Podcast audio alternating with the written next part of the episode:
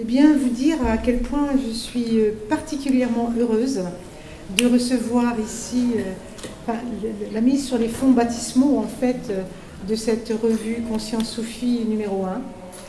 J'y attache du prix parce que je suis, comme beaucoup d'entre vous ici, attachée à un islam spirituel, libre et responsable, en cohérence avec les valeurs républicaines.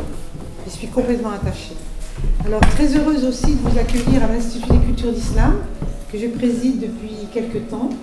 D'abord, remercier, je vois quelques amis, je vois euh, M. Régnier, le directeur de la Fondapol, qui nous a donné une superbe occasion de pouvoir nous exprimer, une occasion rare.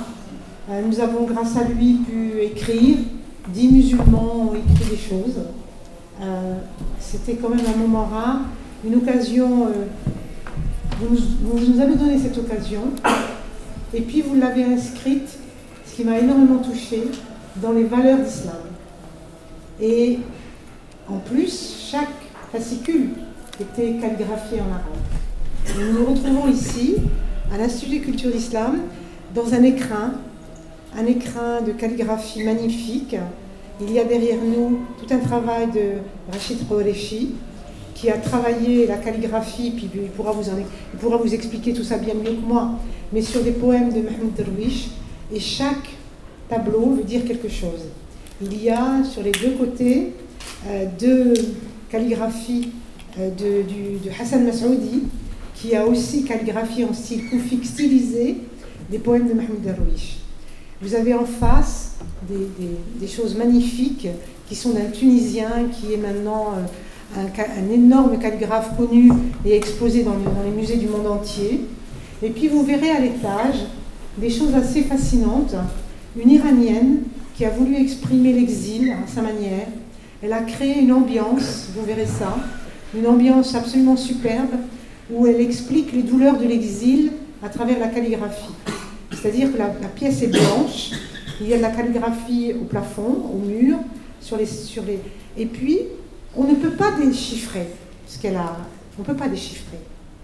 Et ce qu'elle veut dire par là, c'est que l'exil, au bout d'un moment, au bout d'un temps, au bout d'un moment, on n'est même plus en capacité de pouvoir déchiffrer sa propre langue. Et pour elle, c'est une souffrance qu'elle a voulu exprimer et que euh, vous verrez tout à l'heure. Alors, euh, merci aussi à, nos amis euh, du Bureau des cultes, merci à à Bernard Godard d'être là, et puis à de nombreux amis, je ne vais pas citer, parce que j'en oublierai beaucoup, hein, et d'être là. Donc nous allons euh, démarrer, euh, et tous ceux euh, des autres confessions que j'ai plaisir à, accueillir ici, vous dire que c'est votre maison, c'est l'Institut des cultures d'islam, nous accueillons tout le monde, et nous faisons une initiation au judaïsme, au christianisme et à l'islam par un grand professeur qui est le professeur Borne, et qui a toujours un succès énorme. Nous faisons des concerts où, par exemple, un certain nombre de, chanteurs et de chanteuses euh, de, la, sphère arabo-andalouse, arabo-judéo-andalouse viennent chanter avec des, musiciens musulmans. Donc, ce n'est pas une question de vivre ensemble, c'est faire ensemble. Et cet institut euh, essaye de promouvoir les valeurs qui sont les vôtres. Et j'espère que vous y viendrez vraiment euh, nombreux.